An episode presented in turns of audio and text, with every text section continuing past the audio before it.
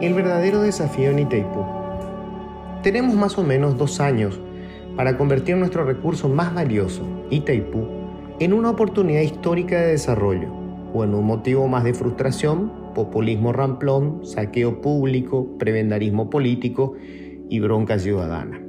Brasil tuvo clara la película desde el vamos, usó la energía, la suya y la que nos compra a precio regalado, para desarrollar su industria. Convirtió cada dólar que paga por electricidad en 10 dólares de ganancia por exportación. Nosotros nos contentamos con la plata, la de los royalties y la compensación por la cesión de energía que no usamos. Y con esa plata creamos una red parasitaria de municipios y gobernaciones que generó intendentes y gobernadores ricos, burócratas de la binacional con salarios de Dubái y los famosos gastos sociales, la figura que inventaron los brasileños para tener a nuestros gobiernos comiendo de su mano. Lo increíble es que pese a todo el despilfarro y a la gula incontenible del pirañaje político, Itaipú sigue siendo nuestra mayor oportunidad para pegar el salto. Pero, para convertir esa oportunidad en hechos hay que aprender a mirar el tablero con cabeza fría y mover las piezas con inteligencia, recordando que del otro lado tenemos algunos de los mejores jugadores del planeta, los halcones de Itamaraty. Repasemos.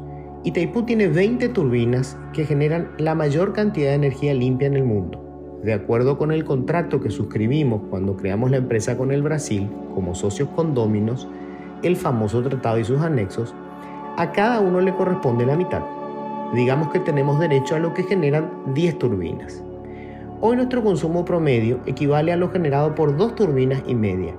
Lo que no consumimos, 7 turbinas y media, lo compra Brasil y nos paga por ello la famosa compensación. Según el tratado, Itaipú no se hizo para ganar dinero. Debe vendernos la energía a un precio que le permita cubrir sus costos operativos y pagar la deuda que asumió para su construcción. Más de la mitad del precio está constituido por esa deuda, una deuda que se pagará totalmente en el 2023. Naturalmente, Brasil quiere que se aplique el contrato y el precio baje cuando se pague toda la deuda. Para ellos, la energía es un insumo para su industria. Aquí hay un sector que quiere que se mantenga el precio y nos repartamos a partes iguales lo que se destinaba a la cuota de la deuda. No se me ocurre por qué Brasil aceptaría tal cosa.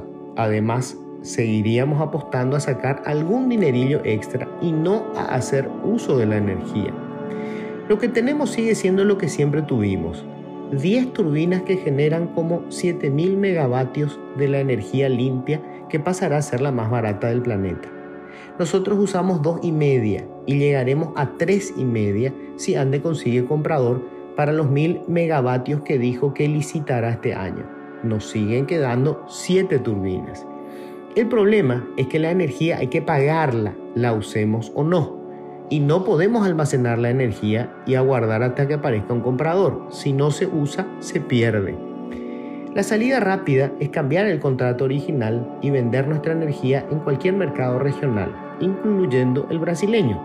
Solo que para eso hay que convencer a Brasil del cambio, cuando le conviene más mantener su derecho a comprar nuestro sobrante y pagarnos una bicoca por él.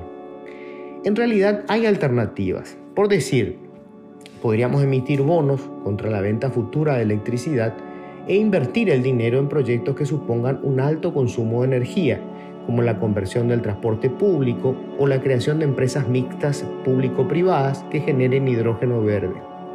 De seguro como estas hay muchísimas propuestas más.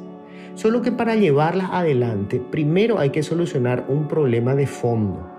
Necesitamos crear un espacio donde el gobierno, los políticos y la sociedad civil acordemos un plan y nos comprometamos a ejecutarlo bajo el escrutinio público lo más difícil no es conseguir un buen precio ni la modificación del tratado, es recuperar la confianza en nosotros mismos. Ese es nuestro mayor desafío.